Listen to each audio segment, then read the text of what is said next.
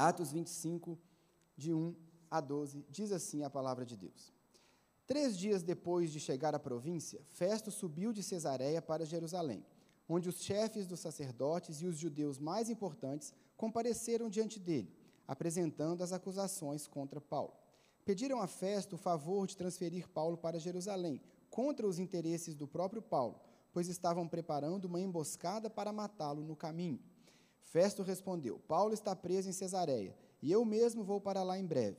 Desçam comigo alguns dos seus líderes e apresentem ali as acusações que têm contra esse homem, se realmente ele fez algo de errado. Verso 6. Tendo passado com eles oito a dez dias, desceu para Cesareia, e no dia seguinte convocou o tribunal e ordenou que Paulo fosse trazido perante ele. Quando Paulo apareceu, os judeus que tinham chegado de Jerusalém se aglomeraram ao seu redor, fazendo contra ele muitas e graves acusações que não podiam provar. Então Paulo fez sua defesa. Nada fiz de errado contra a lei dos judeus, contra o templo ou contra César. Festo, querendo prestar um favor aos judeus, perguntou a Paulo: Você está disposto a ir a Jerusalém e ali ser julgado diante de mim acerca dessas acusações? Verso 10. Paulo respondeu: Estou agora diante do tribunal de César, onde devo ser julgado. Não fiz nenhum mal aos judeus, como bem sabes. Se de fato sou culpado de ter feito algo que mereça pena de morte, não me recuso a morrer. Mas se as acusações feitas contra mim por esses judeus não são verdadeiras, ninguém tem o direito de me entregar a eles. Apelo para César. Depois de ter consultado seus conselheiros, Festo declarou: Você apelou para César, para César irá. Meus irmãos, todos nós temos planos na nossa vida. Todos nós temos planos. E dizem os especialistas que é importante que você tenha planos para o curto, para o médio e para o longo prazo. Você certamente tem planos para daqui a pouco, para a hora do almoço. Você certamente tem planos para as férias de julho. Se você ainda estava preocupado com isso, agora você já tem planos, você tem a colônia de férias que você pode deixar às suas crianças. Os pais sabem como é importante ter um plano, não é? Nessa época do ano. Você tem planos também para daqui um ano, você precisa ter planos para daqui a alguns anos você tem que caminhar, sabendo onde você vai chegar. O cristão não pode seguir aquela filosofia do mundo que diz: deixa a vida me levar. Não, o cristão ele tem um norte, o cristão ele tem um foco. Nós precisamos de planos, de projetos, nós precisamos saber por onde nós estamos caminhando. O apóstolo Paulo também tinha planos.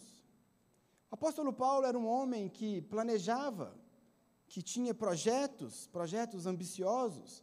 Deixa marcado aí em Atos, vai comigo lá em Romanos capítulo 15. Passa algumas páginas aí da sua Bíblia que eu quero ver com você alguns planos do apóstolo Paulo. Ele era um homem que sonhava, ele era um homem que planejava. Romanos capítulo 15, quando ele está escrevendo a sua carta aos Romanos, Paulo escreve essa carta na cidade de Corinto, logo antes de fazer a viagem para Jerusalém que redundou na sua prisão e tudo isso que nós estamos vendo acontecer no livro de Atos. Ele vai para Jerusalém, você se lembra, lá no capítulo 21, ele é preso, não é no templo, acusado de profanar o templo, de falar contra Moisés e contra o povo. E ele escreve a carta aos Romanos na cidade de Corinto, logo antes de fazer essa viagem para Jerusalém. Veja comigo o que ele diz no capítulo 15, a partir do verso 22 de Romanos. Paulo está compartilhando com os irmãos os seus planos, e ele diz assim, verso 22 do capítulo 15 de Romanos: é por isso que muitas vezes eu fui impedido de chegar até vocês. Mas agora, não havendo nessas regiões nenhum lugar em que precise trabalhar, e visto que há muitos anos anseio vê-los, planejo fazê-lo quando for à Espanha. Eu espero visitá-los de passagem e dar-lhes a oportunidade de me ajudarem em minha viagem para lá, depois de ter desfrutado um pouco da companhia de vocês. Agora, porém, estou de partida para Jerusalém, a serviço dos santos pois a Macedônia e a Acácia tiveram e a Caia tiveram a alegria de contribuir para os pobres dentre os santos de Jerusalém. Tiveram prazer nisso e, de fato, são devedores aos santos de Jerusalém. Pois se os gentios participaram das bênçãos espirituais dos judeus, devem também servir aos judeus com seus bens materiais. Assim, depois de completar essa tarefa e de ter a certeza de que eles receberam esse fruto, irei à Espanha e visitarei vocês de passagem. Eu sei que quando eu for visitá-los, irei na plenitude da bênção de Cristo. Recomendo-lhes, irmãos, por nosso Senhor Jesus Cristo e pelo amor do Espírito, que se unam a mim em minha luta, orando a Deus a meu favor, em meu favor. Orem para que eu esteja livre dos descrentes da Judéia e que meu serviço em Jerusalém seja aceitável aos santos, de forma que, pela vontade de Deus, eu os visite com alegria e, juntamente com vocês, desfrute um período de refrigério. Veja, irmãos, então, que Paulo, pode voltar lá para o livro de Atos. Veja que Paulo, ele está compartilhando aqui, então, com a igreja aos romanos, quais eram seus planos.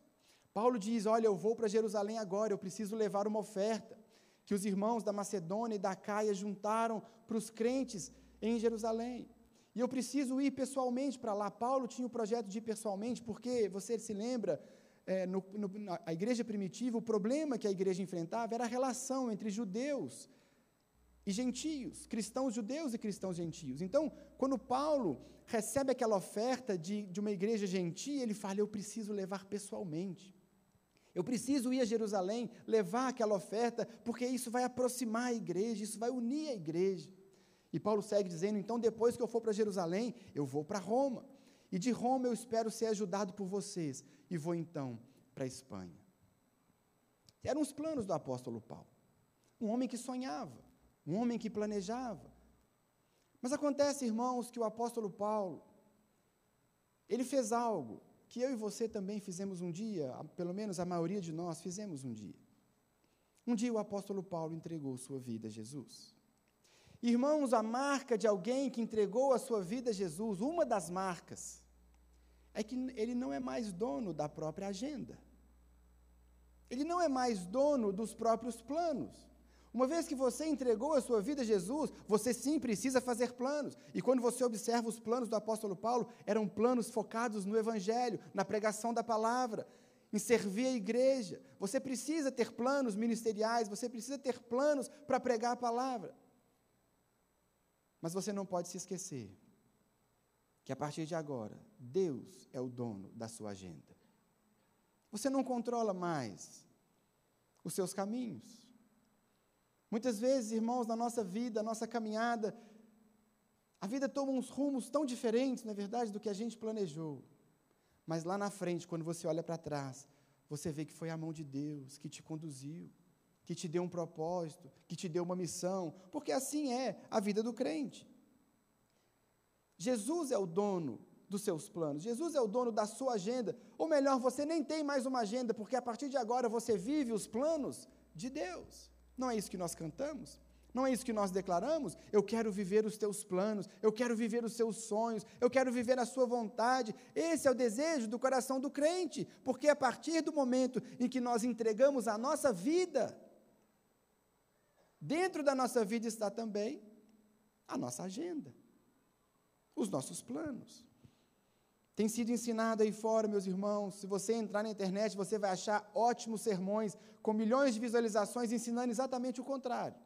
Dizendo que Deus vai realizar os seus sonhos, Deus vai cumprir tudo aquilo que você sonhou, mas não é isso que a palavra nos ensina. O que a palavra nos ensina é que quando nós entregamos a vida a Cristo, nós abrimos mão dos nossos planos e dos nossos sonhos e entregamos para Deus.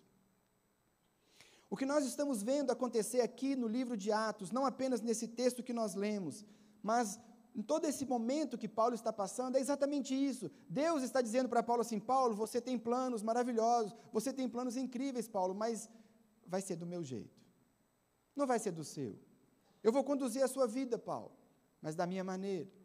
Você, Paulo, tem sonhos de chegar a Roma, de pregar o Evangelho, de ir para a Espanha. Paulo, eu até vou deixar você ir para Roma, Paulo, mas vai ser do meu jeito.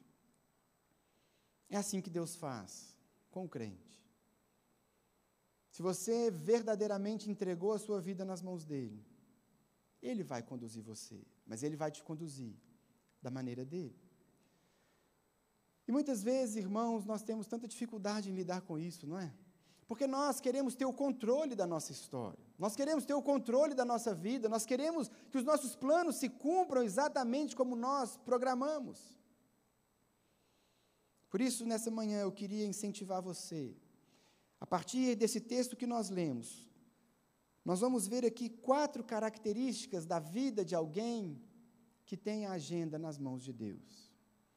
Se você tem a sua agenda nas mãos do Senhor, se você entregou a sua vida, e, consequentemente, a sua agenda a Jesus, nós vamos extrair aqui, aprendendo com a vida do apóstolo Paulo, quatro características que estarão presentes na sua vida também. Essas características são: quem tem a agenda nas mãos de Deus é protegido por Deus, está sempre sereno e tranquilo, é coparticipante com Deus no cumprimento da agenda divina e está disposto a enfrentar toda e qualquer adversidade. Eu vou falar sobre cada um desses pontos com você a partir de agora. O texto então começa dizendo, nós vimos lá no versículo 1 do capítulo 25: Três dias depois de chegar à província, Festo subiu de Cesareia para Jerusalém.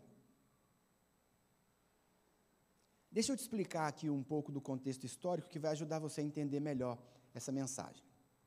Nós vimos no último versículo do capítulo anterior, a Val pregou semana passada, olha o verso 27 do capítulo 24. Passados dois anos, Félix foi sucedido por Pórcio Festo. Todavia, porque desejava manter a simpatia dos judeus, Félix deixou Paulo na prisão. E aí o texto segue, três dias depois, então, de chegar, Festo subiu de Cesareia a Jerusalém. Deixa eu te explicar algo aqui. O Império Romano, ele era, ele era dividido em províncias. O Império Romano ocupava grande parte do mundo, né, dominava uma região muito grande no mundo, e o imperador, para poder administrar bem todo aquele território, ele dividia o território em províncias. Províncias.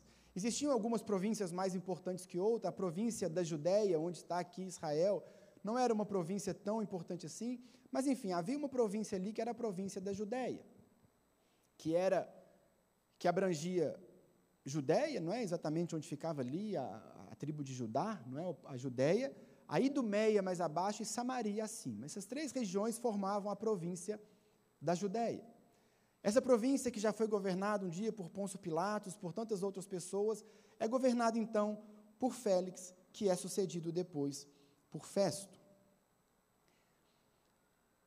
Existia um problema nessa província, na província da Judéia, um problema muito sério, que era o seguinte: na cidade de Cesareia, que era a capital da província, havia um conflito muito forte entre judeus e romanos, entre judeus e gentios. Por quê? Os, os judeus que habitavam em Cesareia, a capital da província, eles achavam que eles precisavam ter mais direitos do que os outros cidadãos. Eles achavam que eles tinham que ter mais, que eles tinham que ter os mesmos direitos dos romanos que viviam na capital Cesareia.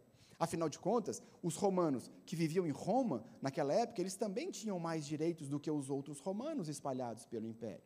Portanto, um judeu que morava em Cesareia, ele achava que ele precisava ter igualdade de direitos com os gentios e com os romanos. Mas, irmãos, isso não era só uma disputa assim, de ideias, isso era algo muito sério naquela região. Porque existiam grupos, grupos terroristas mesmos, que matavam, que assassinavam opositores. Aquilo começou a gerar uma revolta muito séria dentro daquele território na província da Judéia. Acontece que Félix não conseguia lidar direito com essa situação. Félix era um homem fraco politicamente, ele não conseguia resolver esse atrito entre judeus e romanos na, na capital Cesareia.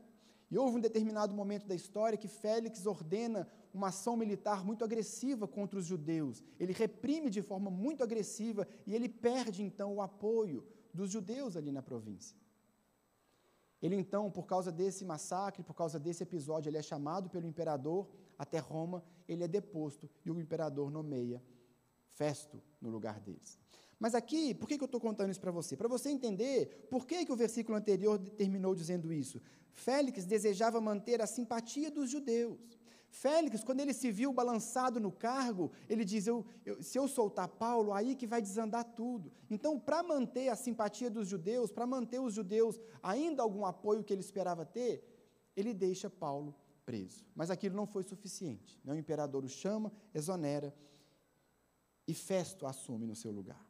O versículo primeiro, então, que nós lemos, diz que logo quando ele chega, três dias depois de chegar à província, Festo sobe de Cesareia para Jerusalém.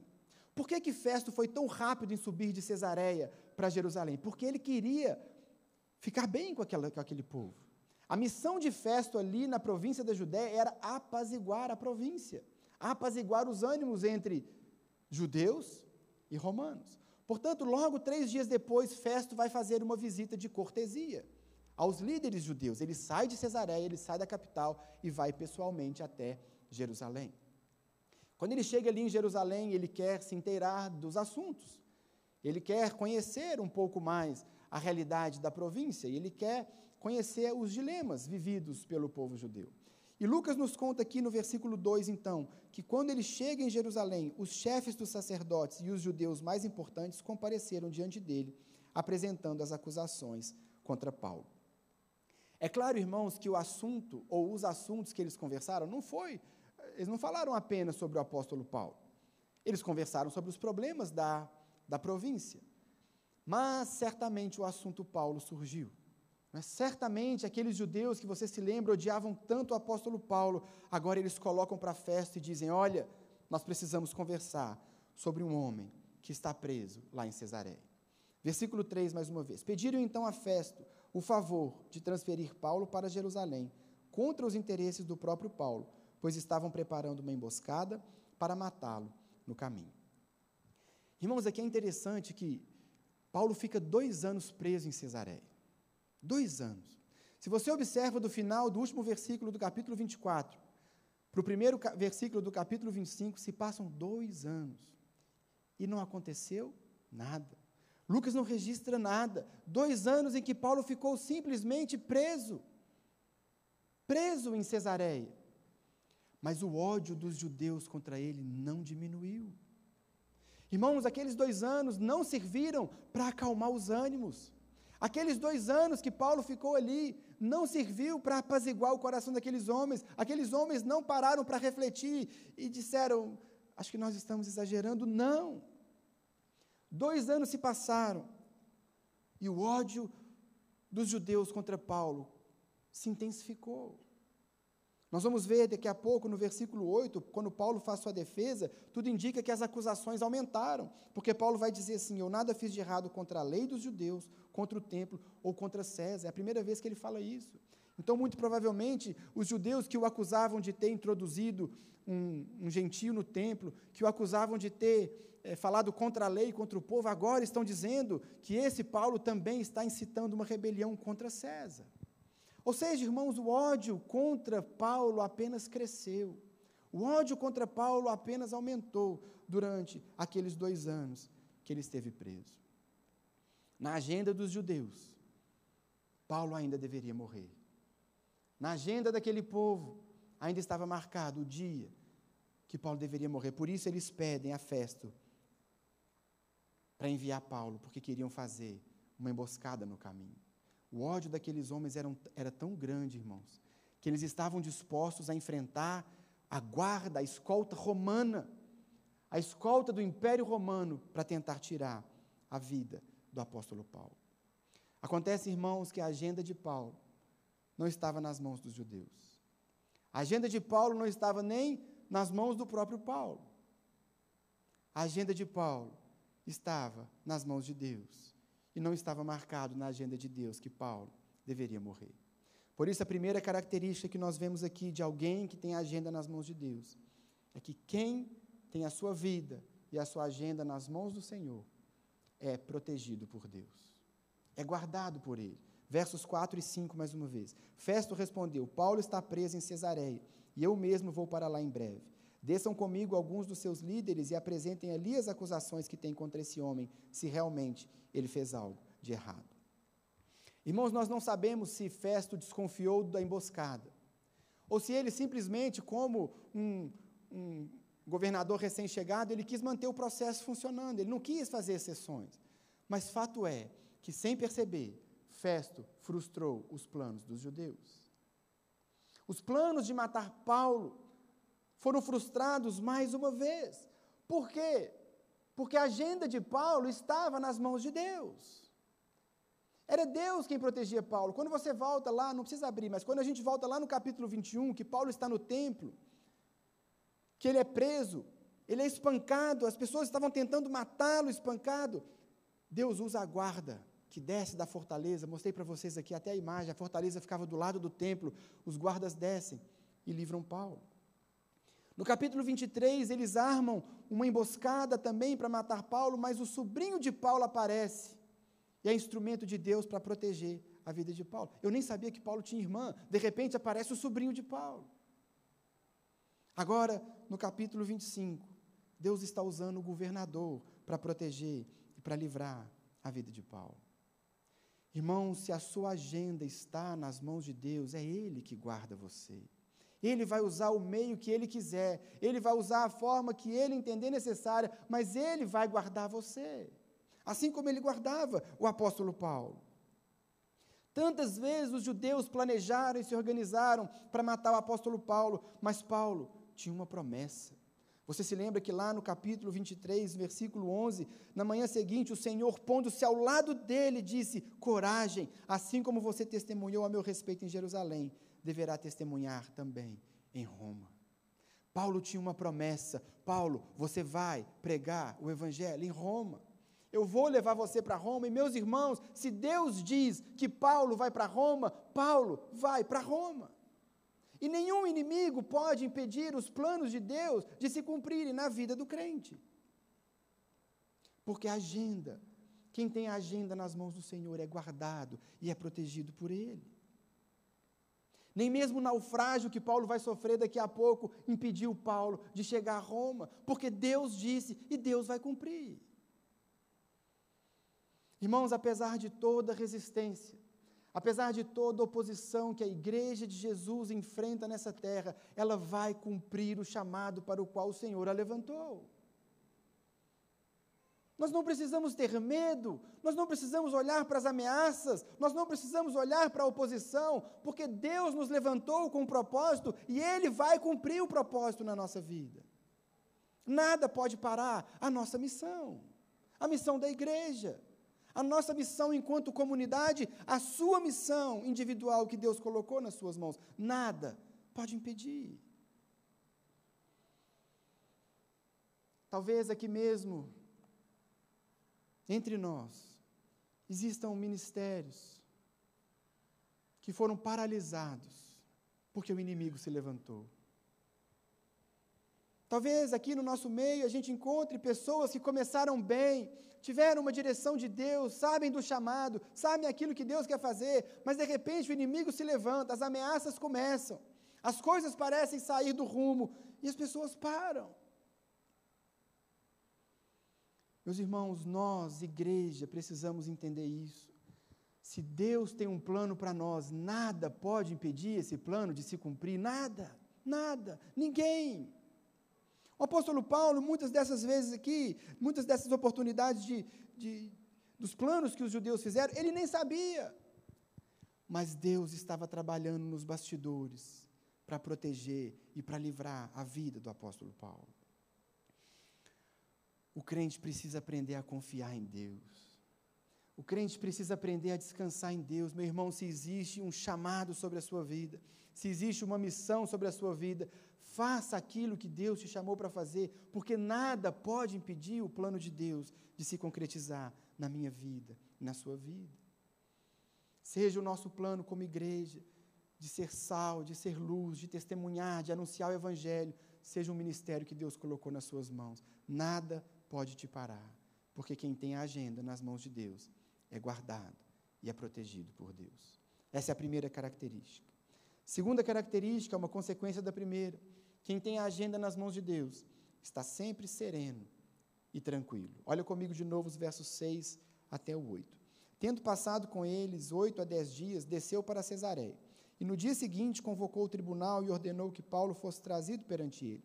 Quando Paulo apareceu, os judeus que tinham chegado de Jerusalém se aglomeraram ao seu redor, fazendo contra ele muitas e graves acusações que não podiam provar. Então Paulo fez sua defesa: Nada fiz de errado contra a lei, dos judeus contra o templo ou contra César. Veja aqui comigo a situação de Paulo. Paulo está no templo, servindo a igreja. Ele foi para Jerusalém, nós vimos quando ele escreve aos Romanos, levar uma oferta. Quando chega lá em Jerusalém, eles dizem, os líderes da igreja dizem: Paulo, faça votos aqui junto com esses irmãos, para mostrar para as pessoas que você continua amando o povo, você continua cumprindo a lei. Paulo então está no templo, cumprindo a lei, não introduziu nenhum gentio, não profanou o templo, não fez nada de errado. De repente ele é preso e espancado. Espancado. Queriam matá-lo. Quando ele é salvo pela guarda romana. Daqui a pouco ele é transferido para Cesareia e está lá, preso, há dois anos. Dois anos onde nós não vemos o que aconteceu com ele. De um capítulo para o outro não há registro algum. Paulo está simplesmente preso numa cela na cidade de Cesareia. Que sentimento teria brotado no seu coração nesse momento? Que sentimento teria brotado no seu coração, meu irmão? Nós murmuramos, nós pecamos por tão menos do que isso, não é verdade? Espancado, preso injustamente, dois anos, nas mãos de um político que queria, que queria agradar judeus, esquecido numa cela. Como eu e você teríamos reagido, irmãos? A gente não pode enfrentar uma luta qualquer que a gente já está reclamando, a gente já está murmurando, a gente já está. Deus me abandonou, Deus não me ama. Um dia, um dia que acontece algo que você não planejou, um dia que as coisas saem do rumo.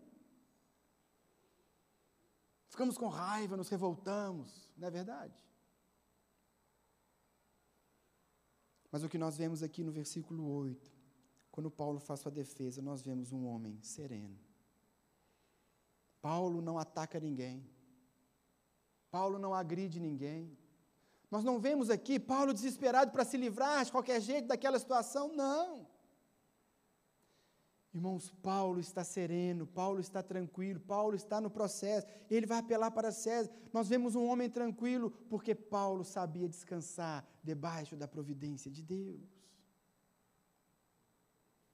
Eu e você, irmãos, precisamos aprender a descansar na soberania de Deus sobre a nossa vida.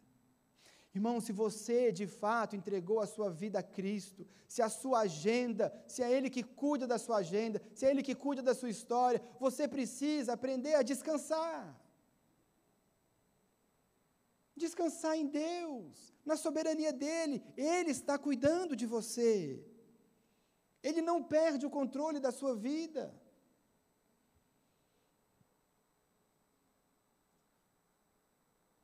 Irmãos, nós vivemos hoje uma cultura extremamente ansiosa, não é verdade?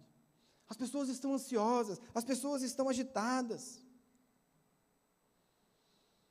Irmão, eu não quero de forma alguma diminuir a sua luta, diminuir as lutas que você tem passado, mas muitas vezes a ansiedade que nós temos no coração é falta de confiança que Deus tem o controle da nossa vida. Muitas vezes, quando nós conversamos com pessoas que estão super ansiosas, super agitadas, super estressadas, o que nós vemos é isso: falta confiar. Deus está cuidando de você. Ele não perde o controle da sua vida, ele não perde o controle da história. Ele sabe o que ele está fazendo e você um dia entregou a sua vida a ele. Descansa. Deixa Deus conduzir você nos caminhos dele. O nosso problema, irmãos, é que nós damos ouvidos a um falso evangelho que é ensinado aí fora, que diz que na vida do crente não vai acontecer nada de errado. Um evangelho que é ensinado aí fora que diz que se você entregar a sua vida a Jesus, as coisas vão dar tudo, vai dar tudo certo com você. Você não vai ficar doente, você não vai ter problema financeiro, você não vai ter problema na família, não vai acontecer nada. E aí, quando nós passamos por luta, quando nós enfrentamos doença, quando nós passamos por algum problema, nós nos desesperamos, porque afinal de contas eu sou crente.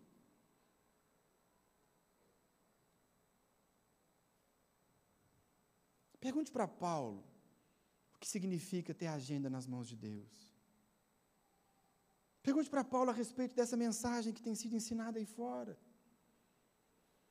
O que acontece com o crente quando ele entrega a vida e a agenda nas mãos de Deus? Será que nada de errado vai acontecer? Veja aqui o Paulo, o homem de Deus, o homem que estava fazendo planos totalmente centrados no Evangelho.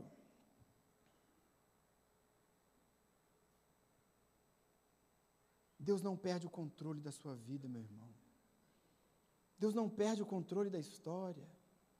Deus está conduzindo você, às vezes, nesse momento, a sua vida tomou rumos que você jamais imaginou, que você jamais desejou. Parece que está dando tudo errado. Deixa Deus cuidar de você. Por que, que a Bíblia é tão incisiva em dizer que nós não podemos murmurar? O crente não pode murmurar. Deus não se agrada da murmuração, porque quando nós murmuramos, nós estamos dizendo que Deus não sabe cuidar, que Deus não sabe fazer. Se você é crente de verdade, se a sua vida está nas mãos dele, você precisa aprender a confiar. Como nós vemos Paulo fazendo aqui. A questão, meus irmãos, é o que Deus disse através de Isaías, não precisa abrir, capítulo 55, verso 8. Os meus pensamentos não são os pensamentos de vocês, nem os meus, nem os seus os meus caminhos são os seus caminhos, declara o Senhor. Assim como os céus são mais altos do que a terra, também os meus caminhos são mais altos que os seus caminhos, e os meus pensamentos mais altos que os seus pensamentos. Paulo, você vai chegar a Roma, Paulo, mas vai ser por um outro caminho. Primeiro você vai pregar para gente simples, para gente importante, para preso, para guarda. Os caminhos do Senhor são outros, meus irmãos. Ele tem os planos dele, ele tem os caminhos dele, e ele vai cumprir a agenda dele na sua vida, e não a sua agenda do jeito que você planejou, por melhores que sejam os seus sonhos. O apóstolo Paulo, aqui nesse momento, preso em Cesareia, certamente ele não tinha uma visão completa do que Deus está fazendo. O que restava a Paulo, é o que resta muitas vezes para mim e para você, é confiar em Deus. Confiar. Porque aqui Paulo não está vendo. Mais à frente, quando Paulo está preso em Roma, e ele escreve a sua carta aos Filipenses, ele escreve assim: Eu quero que saibam, irmãos, que aquilo que me aconteceu tem antes servido para o progresso do Evangelho como resultado, tornou-se evidente a toda a guarda do palácio e a todos os demais que eu estou na prisão por causa de Cristo. E a maioria dos irmãos, motivados no Senhor pela minha prisão, estão anunciando a palavra com maior determinação e destemor. Lá na frente, Paulo vai ver. Lá na frente, Paulo olha para trás e diz: Olha, tem gente agora, os guardas reais, os guardas imperiais estão ouvindo o evangelho porque eu fui preso, os irmãos estão pregando o Evangelho com maior intrepidez, com maior ousadia. Paulo está vendo que Deus tem os seus caminhos. Mas no momento, irmãos, cabe a nós confiar em Deus. Serenidade e tranquilidade tem que ser a marca na vida do crente. Tem que ser a marca na minha vida e na sua vida, meu irmão. Descanse, aprenda a descansar na soberania de Deus. Aprenda a descansar no cuidado de Deus. Ele não está parado, ele não esqueceu você na prisão, ele não abandonou você, mas na hora certa, ele troca o governador, ele troca o responsável e ele vai dar sequência ao plano dele na sua vida. O crente precisa entender isso. Primeira característica, então, que nós vimos: o crente que tem a sua agenda nas mãos do Senhor, ele é guardado por Deus. E porque ele é guardado por Deus, ele está sempre sereno, sempre tranquilo, como nós vemos aqui o apóstolo Paulo. Terceira característica de quem entregou sua vida e a sua agenda nas mãos do Senhor é que ele é coparticipante com Deus no cumprimento da agenda divina. Coparticipante com Deus no cumprimento da agenda divina. Irmãos, a agenda que vai se cumprir na sua vida é a agenda de Deus mas você é chamado a participar dessa agenda. Você não é um espectador passivo. Olha o que está acontecendo aqui. Vamos ver de novo os versos 9 até o 11. Festo, querendo prestar um favor aos judeus, perguntou a Paulo: Você está disposto a ir a Jerusalém e ali ser julgado diante de mim acerca dessas acusações? Paulo respondeu: Eu estou agora diante do tribunal de César, onde eu devo ser julgado. Não fiz nenhum mal aos judeus, como bem sabes. Se de fato sou culpado de ter feito algo que mereça a pena de morte, não me recuso a morrer. Mas se as acusações feitas contra mim por esses judeus não são verdadeiras, ninguém tem o direito de me entregar a eles. Eu apelo para César. Irmãos, o que está acontecendo aqui é que Festo, assim como Félix, sabia que Paulo era inocente. Sabia que os judeus entregaram Paulo, que os judeus queriam matar Paulo por inveja, pela doutrina que ele ensinava, pelo crescimento da fé, pelo número de conversões. Era por isso que os judeus queriam matar Paulo. Félix sabia disso. Lucas registra aqui, fazendo acusações contra ele que nem podiam provar. Isso é para você fixar, entendeu? Eles sabiam que ele era inocente. Sabia que Paulo deveria ser solto. Sabia que não podia, não podiam manter aquele homem preso. Mas eu contei para vocês do problema que existia ali. Félix, um homem fraco politicamente, deixou Paulo preso. Falou: não vou soltar. Se eu soltar, eu perco apoio político. Agora, a gente vê que Festo está diante do mesmo problema. Se ele manda soltar Paulo, ele tem problema com os judeus. Ele acabou de chegar, como que ele solta Paulo? Por outro lado, ele não podia condenar Paulo, porque ele ia ter problemas com a lei romana, que não amparava esse tipo de condenação. Então, o que, que Festo faz? Festo tenta dar uma ajudinha. E por isso que no verso 9 ele diz então, querendo prestar um favor aos judeus, ele pergunta para Paulo: Vamos para Jerusalém? Eu não acredito, alguns teólogos entendem isso, que Festo queria entregar Paulo para a emboscada, que ele sabia da emboscada lá do verso 3. Eu não penso dessa forma. Eu acho que Festo queria ajudar os judeus da seguinte forma: fala, olha, judeus, vamos lá para Jerusalém então. Quem sabe lá não aparece uma testemunha, não é? Foi lá que aconteceu a confusão, foi lá que Paulo foi preso. Vão para Jerusalém, porque eu estou tentando ajudar vocês. Estou tentando dar um jeitinho para ver se vocês conseguem algo melhor do que fizeram até agora. Festo, então, também está no mesmo dilema. Mas havia um problema aqui: Paulo é cidadão romano. Ele não podia simplesmente levar Paulo para ser julgado em Jerusalém. Paulo tinha direitos e Paulo era um homem culto, um homem inteligente. E ele decide, então, usar os seus direitos. Quando Paulo olha aquela situação, aquele pedido de festa para levá-lo para Jerusalém, ele sabia que não tinha proveito algum para ele.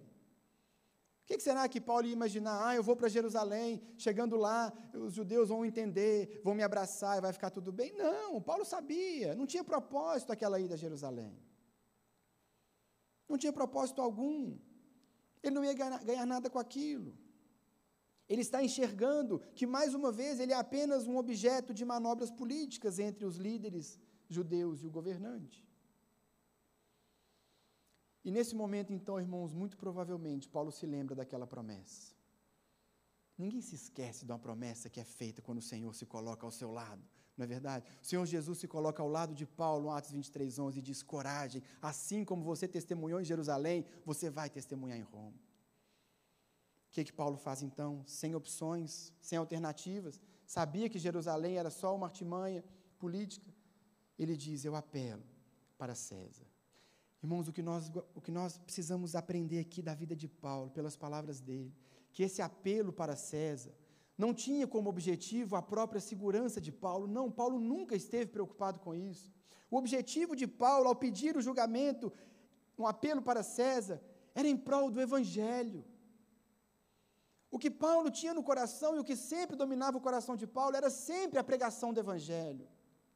Porque Paulo sabia que, apelando para César, se ele tem do próprio imperador uma decisão favorável, aquilo representaria proteção para a igreja. Se o próprio imperador, e muitos imperadores naquela época, o imperador aqui nesse momento era Nero. Nero não era um homem que julgava pessoalmente todas as causas, todos os recursos, mas até os seus antecessores, até Cláudio, o imperador antes dele, os recursos eram julgados diretamente pelo imperador.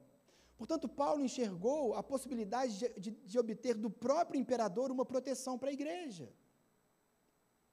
E mais do que isso, Paulo enxergou uma oportunidade de pregar o evangelho para o imperador romano. Tudo que Paulo fazia era voltado para a pregação do evangelho. O que, que eu quero dizer com tudo isso? Nessa terceira característica, você, meu irmão, é coparticipante da agenda de Deus na sua vida. Você não é chamado para ser apenas um espectador, você é chamado para participar, você é chamado para trabalhar, para agir em prol do Evangelho e da pregação do Evangelho, onde Deus te levar. Paulo sabia que o plano de Deus para ele era ir para Roma. Jesus falou com ele pessoalmente. Então ele trabalha no sentido de levar o evangelho para Roma. Deixa eu te dar um exemplo que você vai entender isso melhor. Eu trabalhei, você sabe, muitos anos com os universitários, na matriz. E era muito comum, irmãos, muito comum, eu receber universitários que falavam assim: Pastor, lá na faculdade a gente tinha uma sala, a gente tinha um lugar que a reitoria nos deu para fazer as reuniões, para fazer os encontros. Mas nós perdemos a sala, pastor. Estão nos proibindo de fazer reunião nos lugares abertos da faculdade. Aí eu perguntava assim: e o que você fez? Nada, pastor. Está nas mãos de Deus. Deus está cuidando.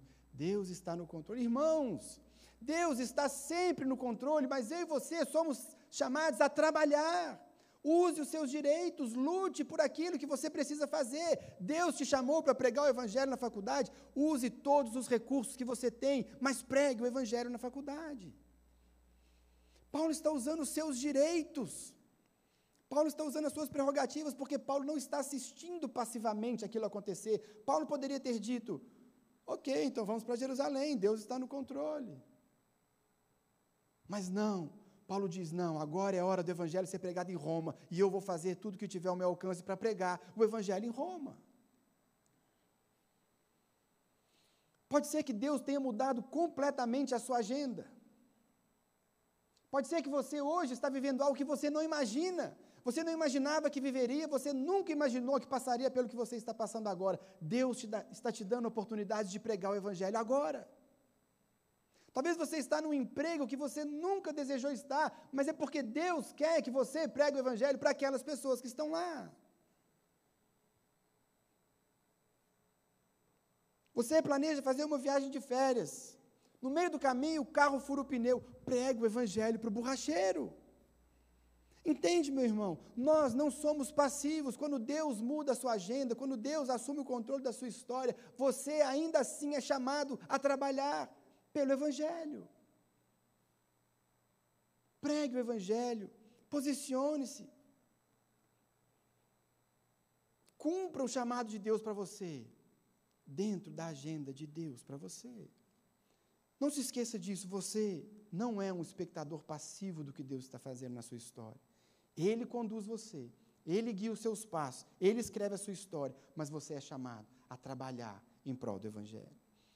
E última característica que nós vamos ver de quem tem a agenda nas mãos de Deus é que está sempre disposto a enfrentar qualquer situação, qualquer adversidade. Olha comigo o versículo 11 de novo.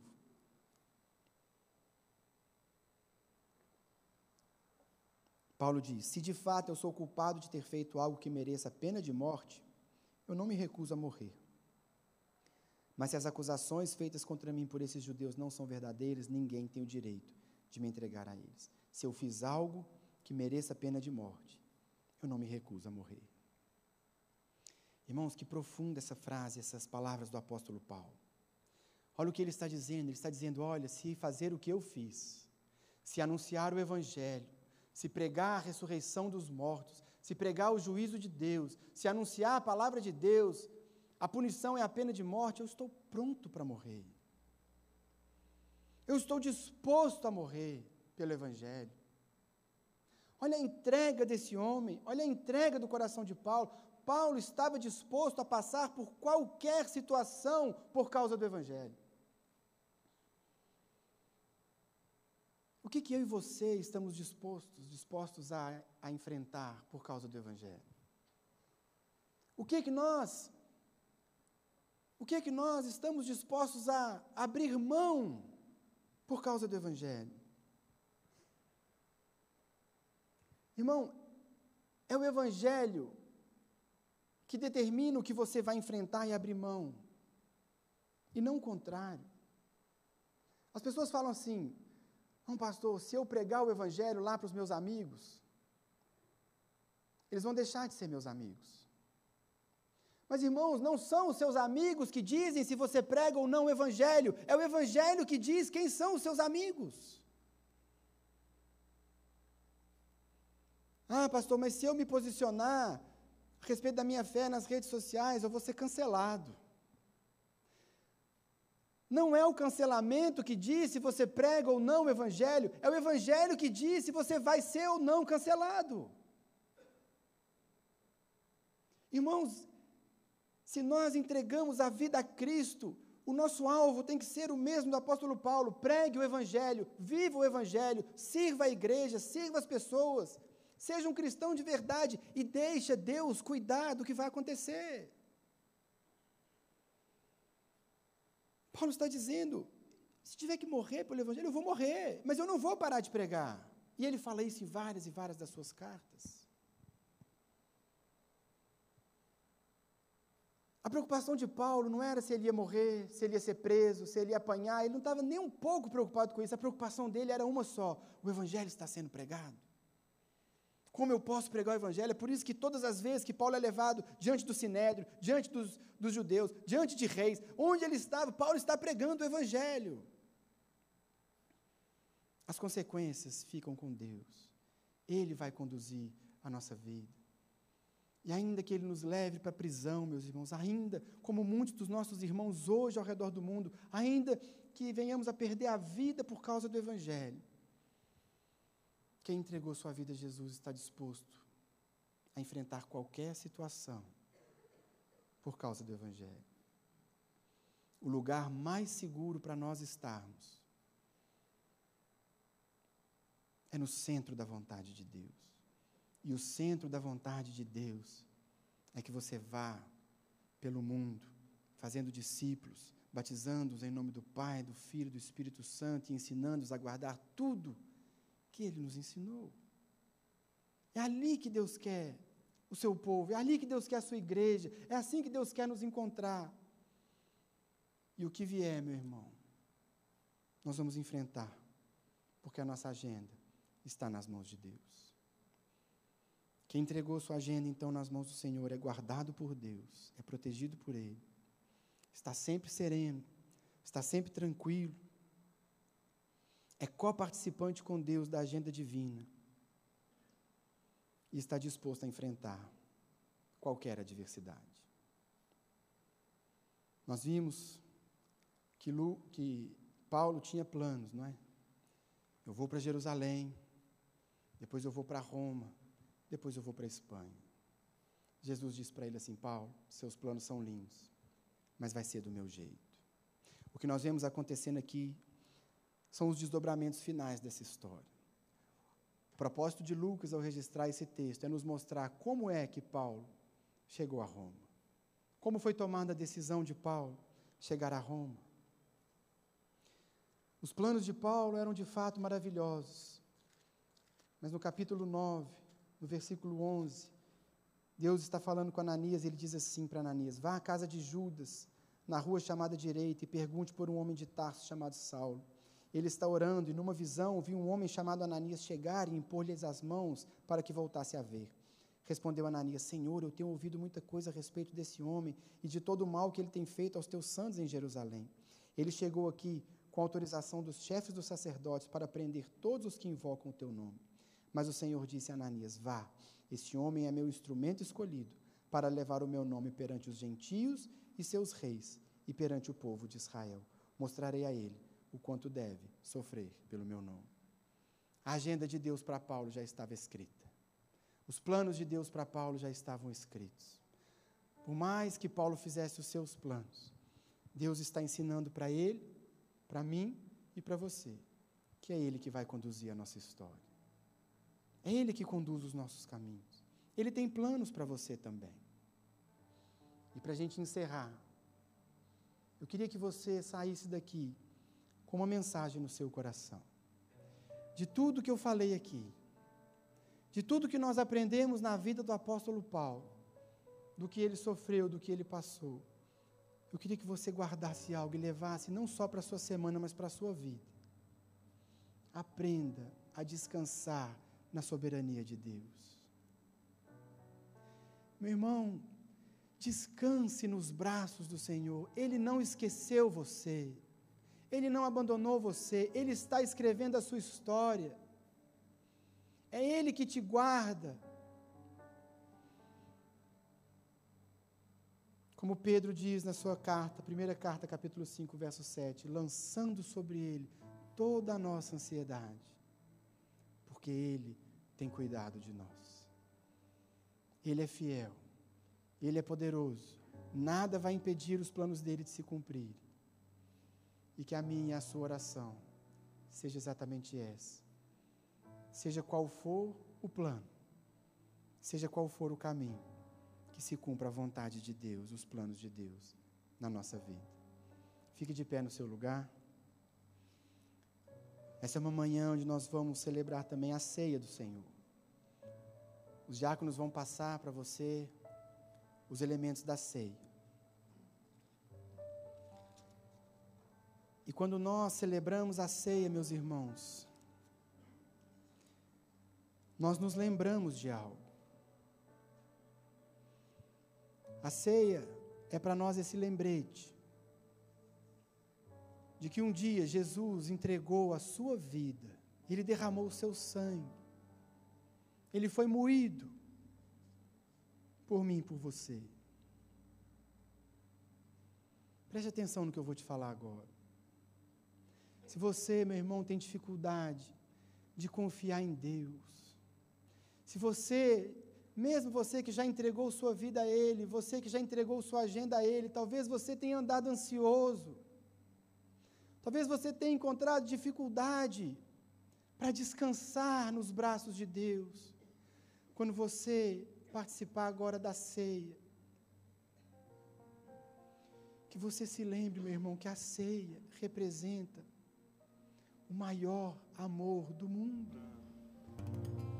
O que a ceia ensina para mim e para você é que Jesus fez tudo o que precisava fazer para ter você de volta. Tudo que era preciso fazer.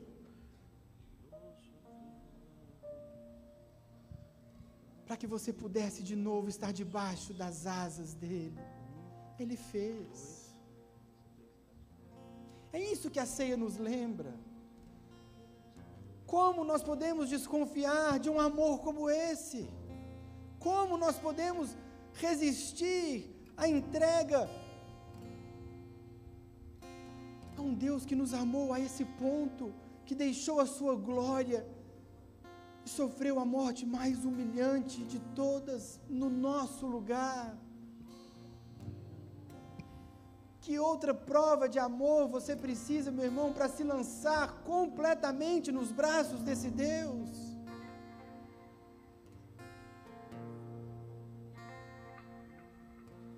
Ele fez tudo, tudo o que era preciso fazer.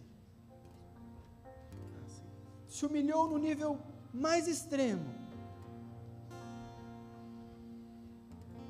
para que hoje, meu irmão, você possa se lançar nos braços dele.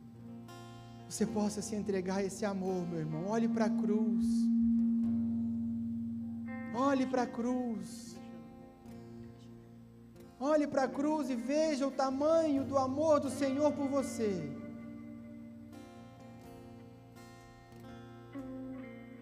Que o Espírito Santo revele ao meu e ao seu coração esse amor. Porque é assim nós vamos descansar. Nós vamos descansar na soberania de Deus. Nós vamos confiar na agenda de Deus. Nós vamos entregar nossa vida nas mãos dele. A ceia nos lembra o tamanho do amor do Senhor por cada um de nós. Pois eu recebi do Senhor o que também lhes entreguei. Que o Senhor Jesus, na noite em que foi traído, tomou o pão e tendo dado graças, partiu e disse: Isso é o meu corpo, que é dado em favor de vocês. Façam isso em memória de mim, lembrando desse amor, dessa entrega, juntos como igreja, comamos o pão.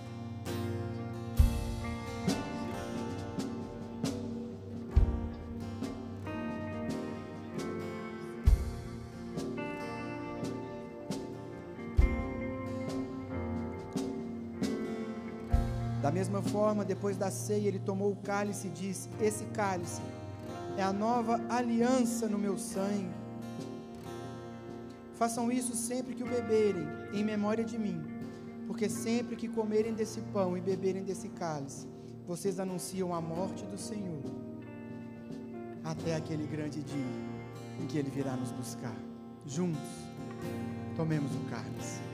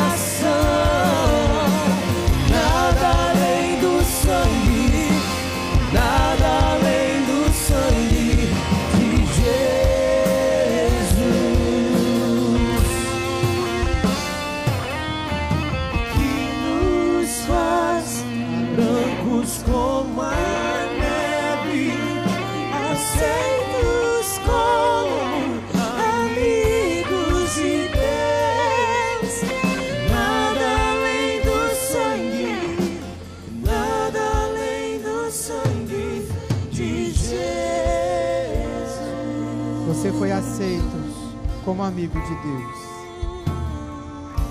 Senhor Jesus, eu peço que o Teu Espírito Santo abra os olhos do nosso entendimento e do nosso coração nessa hora. Que nós possamos enxergar, enxergar aquilo que o Senhor fez por cada um de nós, o amor declarado na cruz, reconciliação que temos pela cruz de Jesus, e que a partir dessa revelação, cada um de nós se lance, se entregue, se jogue nos teus braços, como um bebê, como uma criança nos colos, nos braços do seu pai. Acalma, Deus, a tempestade que alcança tantos corações nessa manhã. Que os nossos olhos estejam não nas ondas, nem no mar e nem no vento, mas que os nossos olhos estejam nos olhos do Senhor.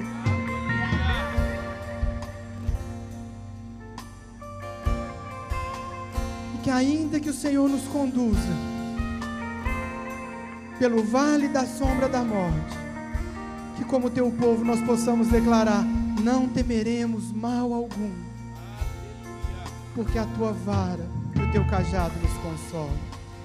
Ajuda-nos nesse processo, Espírito Santo, e faz de nós esse povo que te ama, que confia, que se entrega, que anuncia a tua palavra onde quer que vá.